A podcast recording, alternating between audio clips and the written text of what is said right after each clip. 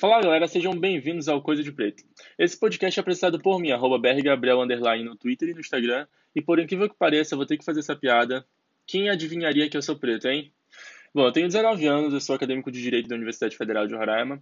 E nesse podcast eu vim falar um pouco sobre as minhas vivências e sobre os conhecimentos que eu adquiri lendo sobre negritude e suas ramificações. O intuito principal do podcast é levar informação para o povo preto que curte muito ouvir e conhecer muito mais sobre a nossa cultura. O nosso primeiro episódio vai ser um ensaio sobre o movimento negro e sua notória importância no fortalecimento da luta preta. Então tá no ar o podcast Coisa de Preto.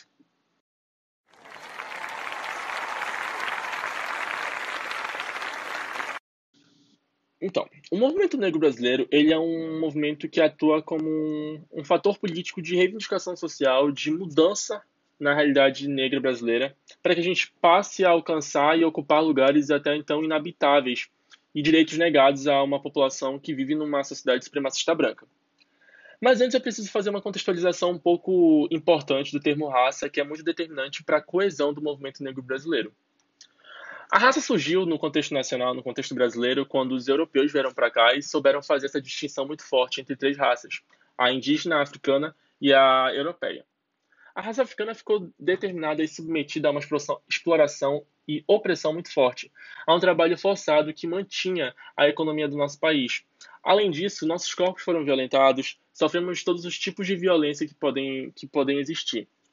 Em relação a, enquanto isso, perdão, a raça branca gozava de plenos direitos por ser detentora de poder político, econômico e ideológico. Dessa forma, é imprescindível e importante que a gente fale e contextualize muito a ideia de raça, porque a raça, desde sempre, é o fator determinante para as relações humanas, é o fator determinante para o contexto de relações pessoais entre brasileiros, no cenário atual, no cenário passado e no cenário futuro, porque está um pouco longe da gente atingir essa plena igualdade. A raça determina o que você vai se tornar, a raça determina de que forma você vai se tornar essa pessoa, a raça determina de que forma você vai ser tratado, de que forma você vai ser interpretado, de que forma você vai ser estereotipado. Então é impossível na seguir a ideia de alguns autores brancos que, infelizmente, como sempre querem determinar o que os pretos devem seguir, o que os pretos devem sentir, de que raça deve ser extinta, de que não devemos discutir mais o termo racismo ou raça, para que assim a gente atinja essa harmonia social, essa harmonização entre as duas raças. Obviamente que a gente quer atingir essa harmonização, mas essa harmonização não vai ser é, atingida de forma repentina, de forma rápida. Ela precisa de toda uma desconstrução social que já vem sendo feita há muito tempo. Então, ao contrário desses autores brancos, o movimento negro utiliza a raça como fator determinante para fazer a manutenção da sua organização social, para fazer a manutenção e a coesão do movimento negro na luta de melhorias políticas e sociais. Então, é, já fazendo essa contextualização de raça, partindo para o movimento negro, esse movimento ele surgiu em 1978 e se unificou em 1979. E desde lá ele tem sido a nossa principal fonte de informação e a nossa principal porta-voz na luta pelo fim do nosso genocídio, pela igualdade de direitos e por uma reparação histórica de 300 e poucos anos de exploração que perduram até os dias atuais, né? Essa movimentação negra, ela é muito importante até os dias atuais, mas ela não foi criada só na década de 70. Obviamente que ela se oficializou com a criação desse movimento em 1979, mas a resistência afro-brasileira, essa movimentação e organização contra a opressão branca, ela está presente no Brasil desde que o Brasil é Brasil. Quando os nossos antepassados foram trazidos à força para o país e foram submetidos a uma exploração muito doentia, a uma violência física e psicológica, a uma, a uma cerceação de liberdade, né? esse cerceamento de liberdade, a gente já percebe atos de resistência. Quando se suicidavam se jogando dos, dos navios negreiros e morriam no mar, quando abortavam para não ter no sangue dos seus filhos o sangue do opressor, quando fugiam, quando tomavam veneno, quando é, criaram revoltas, quando instauraram organizações secretas, e tudo isso são formas de resistência para conter essa exploração branca e opressiva, né? Então não foi só em 1979. E a gente pode citar, por exemplo, o caso do Quilombo dos Palmares, que talvez seja a nossa maior expressão de resistência contra a opressão branca. E talvez seja nosso principal argumento contra as supremacistas brancas que dizem que negros eram conformativos e conformados com a ideia de uma escravidão. que 300 anos é, poderiam ter, sido, ter acabado se a gente não fosse tão conformado. Bom, Quilombo dos Palmares foi o maior reino africano fora do continente africano, fora da África, que durou praticamente um século, que lutou bravamente contra as forças policiais e de guerra de um Estado totalmente racista e genocida, que era o Estado brasileiro. E, acima de tudo, foi um Estado que protegeu e que manteve viva a herança africana. E a gente não, não, não trata só da, da figura do Zumbi dos Palmares, que é de extrema importância, mas da figura da Dandara dos Palmares, na figura da Aquatune, que era uma princesa africana que era avó do Zumbi dos Palmares e começou essa resistência. E além dos Palmares, a gente também vai ter outros casos de revoltas, como por exemplo revoltas regenciais, a revolta dos Malês, que aconteceu na Bahia, com um grupo de muçulmanos que reivindicou o fim dessa opressão.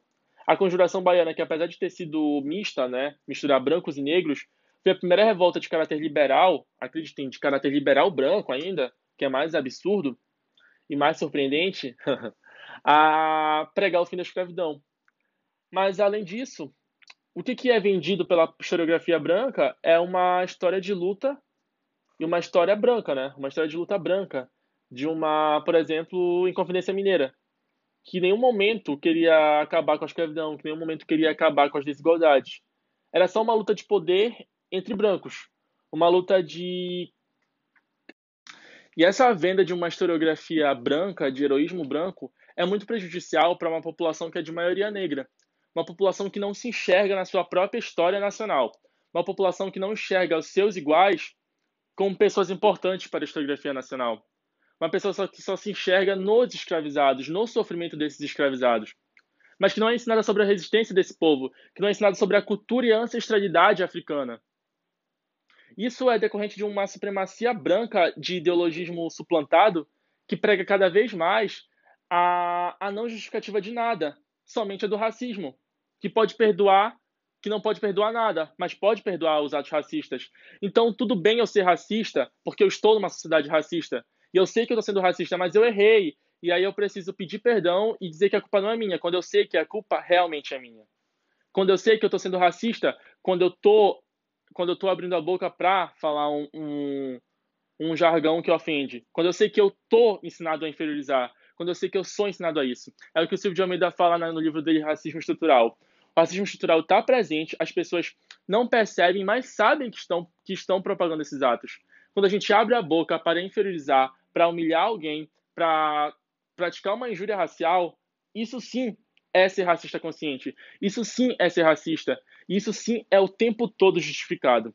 E a gente já vai entrar num outro contexto que é de uma democracia racial, uma ideia de que todos nós somos iguais, que foi levantada principalmente por dois autores brancos canalhas, que é o Gilberto Freire e o Nina Rodrigues. Mais uma dica para vocês pretos. Leiam de tudo, até esses canalhas brancos que dizem que o racismo não existe, porque aí a gente pode criticar com mais vontade. Essa é uma das vantagens. E o Gilberto Freire ele faz essa defesa da população portuguesa, de que, de que o racismo aqui não existe, de que nós fomos ensinados que o racismo existe, mas que ele não existe, que a gente vive numa harmonização, que a miscigenação foi pacífica e não fruto de estupro, que as mulheres negras não foram violentadas, que os homens negros não foram violentados, que nossos corpos não foram inferiorizados, que isso foi tudo uma harmonia, um acordo entre negros e brancos, entre índios negros e brancos. Que tudo isso foi responsável por fundar o povo brasileiro, a raça brasileira. Nina Rodrigues, que é um psiquiatra que estuda os comportamentos negros, ele justifica o racismo científico dele com base em estudos totalmente sem nexo. É, pelo menos na, na visão dos negros, né? Na visão daquela época era um estudo totalmente correto. Mas basicamente são estudos que demonstram as diferenças e desvantagens na cabeça dele do, da fisiologia, né? do aspecto fisiológico e físico entre negros e brancos. E principalmente o estudo da, do, dos comportamentos animalescos. Ele ca caracteriza os comportamentos africanos, os comportamentos afro-brasileiros como animalescos. Então ele já está sendo racista. E ao mesmo tempo, esses dois autores são defendidos e são é, heroizados, são valorizados pela gama de autores brancos que pregam essa ideia de democracia racial para perpetuar isso e para vender uma imagem que, no, de, de que no Brasil não existe racismo. E essa é a imagem que a maioria das pessoas tem lá fora, quando na verdade não é bem assim. O, o, o Abdias Nascimento, no livro dele, O Genocídio do Negro Brasileiro, ele faz justamente essa crítica ao Nina Rodrigues. O, a utilização do, da ciência sem ter nenhuma comprovação científica de um racismo ou de uma inferioridade racial. Isso é decorrente dessa democracia racial que as pessoas dizem ter. Ou seja, eu gosto de todos, gosto de todos os pretos, trato que nem gente. É aquele estado bem, bem comum, né? Ah, eu não tenho, eu não sou racista porque eu tenho amigos negros. Ah, eu não sou racista porque eu já até transei com o negro. Posso falar um negócio? Cara, senhores de engenho transavam com escravas e isso não fazia deles menos racistas. Senhores de engenho e senhoras de engenho também, né? Assim, asinhas transavam com escravos e isso não fazia delas menos racistas. Então, esse token que é criado de que, ah, eu tenho um amigo negro, ah, eu tenho um namorado negro, ah, eu já fiquei com pessoas negras, não te faz menos racista.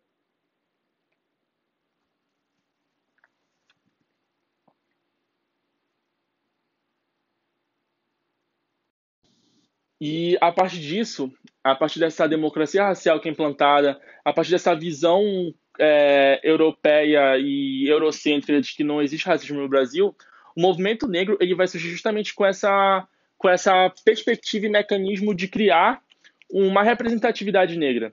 A principal reivindicação do movimento negro é a educação, como fator preponderante e primordial para a busca de igualdade. Na Constituição de 1824, por exemplo, a primeira Constituição brasileira, todos os cidadãos deveriam ter direito à educação. Mas isso era velado aos escravos, aos negros escravizados. Isso acontece até os dias, até os dias atuais. Todos são iguais perante a lei, está na Constituição Federal. Mas quem são os iguais? Quem são os cidadãos que são levados a sério no Brasil?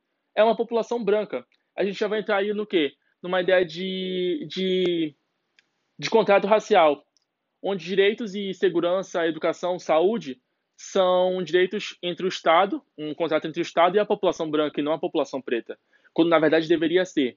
Então, desde sempre, o movimento negro prega essa ideia de, de educação como um veículo libertador para emancipação e para conquista de direitos. Existiram vários fatores e vários mecanismos para garantir essa visibilidade preta a partir do século XX, a partir da liberdade plena né, com o fim da escravidão, na teoria, mas não na prática, que foram, por exemplo, a Frente Negra Brasileira, que era uma associação que surgiu em 1931 com o intuito de dar informações sobre a, sobre a negritude, de informar a população negra, de levar informações, sem contar na importância da imprensa de diversas formas. Foram diversos jornais, que eu posso citar alguns para vocês, que foram muito determinantes para essa, essa luta antirracista, como, por exemplo, o Chautel, o Alfinete, Cruzada Cultural, A Voz da Raça. Todos esses são jornais do início do século XX que foram muito importantes para a valorização e a disseminação de informações. Sem contar, por exemplo, no teatro experimental negro. Durante muito tempo, no início do século XX, os negros não podiam atuar. Os negros eram representados pelas pessoas brancas pintadas de pessoas pretas, os chamados blackfaces, que é tão criticado, tão criticado hoje em dia. E esses negros, através do teatro experimental negro, passaram a atuar, passaram a ter vez, a ter voz no palco, a representar a sua cultura e a sua voz de uma forma muito mais intensa. E um dos, dos fundadores desse teatro experimental negro é o Abdias Nascimento, que é um cara que eu admiro bastante, que eu já falei aqui umas duas vezes, eu acho. Então, essa reivindicação do teatro experimental negro era voz e espaço para a população negra. Além disso, esse teatro experimental negro foi responsável por criar um dos principais jornais da época, que foi o Quilombo, o Quilombo que foi instaurado em 1948 e durou até 1950. Além disso, o movimento negro brasileiro ele vai sofrer muita influência depois do, do movimento negro americano, que é a usar roupa mais negra, que represente a negritude, os turbantes, o black power, tudo isso vai ser muito determinante. E com a ditadura militar, que suprimia constantemente as lutas, as lutas antirracistas, que defendia essas lutas antirracistas como atos terroristas e pregava essa, esse ideário de guerra contra a população negra, ser um negro e resistir a essa, essa ditadura de forma organizada e secreta também foi um ato de resistência para o movimento negro brasileiro.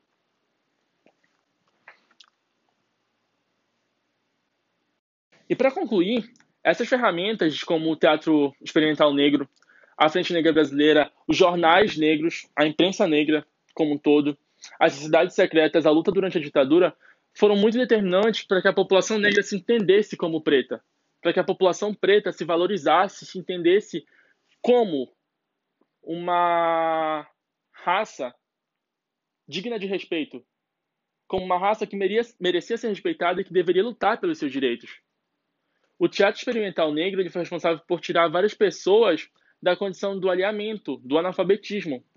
Tirou pedreiros que não sabiam ler, tirou donas de casa, lavadeiras que não tinham seu talento explorado, que foram alfabetizadas, que se tornaram atores e atrizes, músicos e músicas e que atuaram em diversas peças representando a cultura negra africana, a cultura afro-brasileira. E a partir disso, essas pessoas tomaram mais consciência do que é ser negro, da dimensão da opressão que sofriam, da necessidade de mudança e perspectiva acerca dessa opressão, da necessidade de falar assim: opa, eu sou negro e preciso me valorizar e preciso valorizar a minha raça. Eu não sou igual ao branco porque eu não tenho os mesmos direitos. Eu sou constantemente oprimido. E é aquilo que eu já falei, a necessidade de vestir a camisa e de ser resistente, de ser político ao se assumir negro. E essa, essas, essas ferramentas foram, foram o primeiro passo para a centralidade dessa raça, para que as pessoas pudessem reivindicar, por exemplo, uma educação para a população negra, para que pudéssemos ter o um ensino africano, da cultura africana como um todo, nas escolas brasileiras, para que cada branco ou negro entendesse que o que o, a formação brasileira não é uma formação notoriamente europeia, e sim uma formação mista e principalmente negra, porque a cultura brasileira hoje em dia é muito mais reconhecida fora do país pelas suas matrizes africanas do que as matrizes brancas, que as matrizes europeias. E infelizmente essas matrizes africanas foram tão branqueadas, foram tão europeizadas, que os próprios negros não enxergam sua própria cultura, ou porque não estudaram para isso, porque não conhecem a própria cultura, ou porque não conseguem mais distinguir essa cultura. E o movimento negro fora do país foi muito importante para isso. As conferências internacionais, como a conferência, a terceira conferência internacional contra o racismo em, em Durban, na África do Sul, organizada pela ONU, foi muito importante para o movimento negro brasileiro pressionar o governo brasileiro a incentivar e a implantar o sistema, o ensino das matrizes africanas no currículo escolar.